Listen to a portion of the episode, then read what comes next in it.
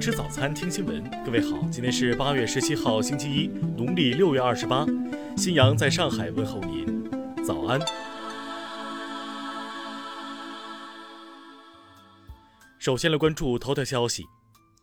近日，南京江宁经济技术开发区人民法院就一起持刀伤人案作出宣判，被告人韩某因故意杀人罪被判处有期徒刑八年。二零一九年六月二号。南京某企业员工韩某在追求女同事郝某不得，醉酒后竟持刀前往对方宿舍欲实施报复。在心软不忍伤害郝某后，韩某突然朝正躺在床上休息的陈某身上连捅十几刀。随后，陈某的男友江某前来劝阻，也被韩某捅伤。经南京市公安局江宁分局物证鉴定室鉴定。被害人陈某的损伤程度为轻伤二级，被害人江某的损伤程度为重伤两级。在醉酒清醒后，韩某主动向警方自首。据调查，韩某与陈某、江某并不认识，也没有什么矛盾，当时只是为了撒气而头脑发热。他坦言，自己做的这一切也是为了告诉郝某，自己真的很在乎他。江宁经济技术开发区人民法院认为，被告人韩某故意非法剥夺他人生命，其行为已构成故意杀人罪，依法应予惩处。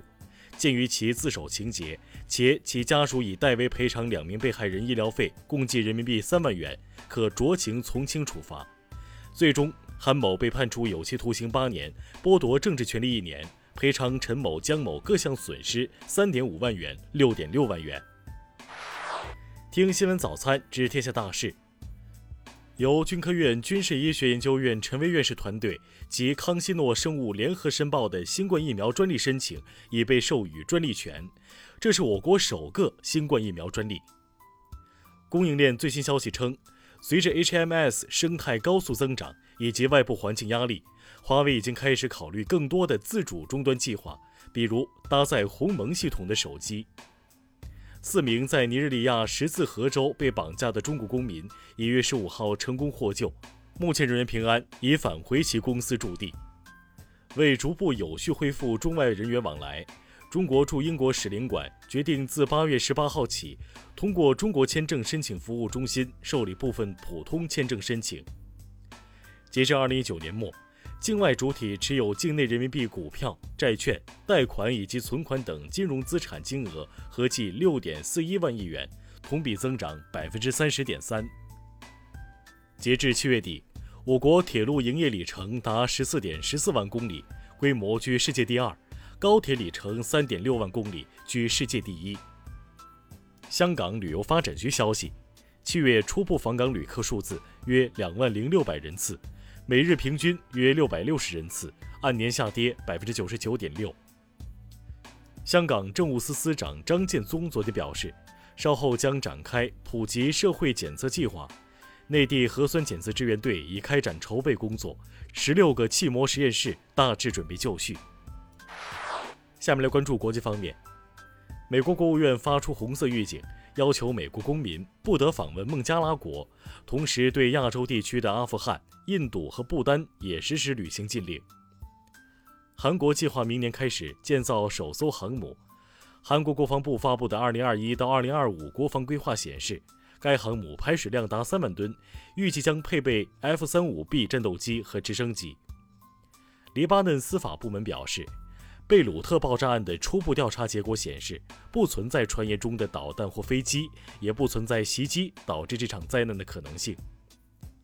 韩国联合参谋本部十六号表示，考虑新冠肺炎疫情等各种情况，决定推迟本应于十六号开始的军演，于本月十八到二十八号展开韩美联合指挥所演习。俄罗斯首款新冠疫苗已被纳入药品目录。其分配将由国家调控，这将有助于避免疫苗短缺现象的发生。俄罗斯克里姆林宫官网公布了2019年国家元首和高级官员的收入情况，其中普京的收入并非最高，普京2019年的收入增加了一百一十万卢布，为九百七十万卢布。十五号零点到十六号零点，韩国新增新冠肺炎确诊病例二百七十九例。这是今年三月初以来，时隔五个月，韩国单日新增确诊病例再次突破两百例。报告指出，在新冠疫情的特殊背景下，意大利社会犯罪率较2019年同期下降幅度接近两成，但非法移民和难民入境人数却出现了大幅度攀升。下面来关注社会民生。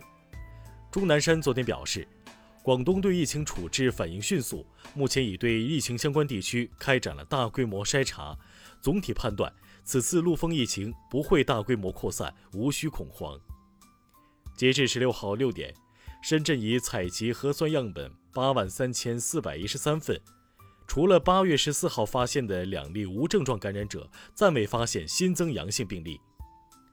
十六号起，大连市影剧院、书店、图书馆等场所恢复营业。考虑到部分营业机构服务对象和服务形式的特殊性，校外培训机构、托幼机构、养老机构等仍暂缓开放。近日。上海外高桥治安派出所接到报警后，出警救援一名落水女子，到场后却并未发现任何异常。经查证，事件系醉酒男子焦某谎报警情。目前，焦某已被处行政拘留五天及罚款两百元。近日。新疆维吾尔自治区玛纳斯县一男子王某，因在家中存千张十元假币，被法院以持有假币罪判处有期徒刑七个月，并处罚金一万元。下面来关注文化体育。中超联赛第五轮的一场焦点战昨晚打响，上海上港一比一战平石家庄永昌，开季五轮未尝败绩。广东男篮昨晚宣布。球队内线支柱易建联伤势确诊为跟腱断裂，已于当天进行手术。像素发明者、第一张数码照片的创作者罗素·基尔西十一号去世，享年九十一岁。电影《姜子牙》宣布定档十月一号，该片原本定于春节档上映，后因疫情撤档。以上就是今天新闻早餐的全部内容。如果您觉得节目不错，请点击再看按钮。咱们明天不见不散。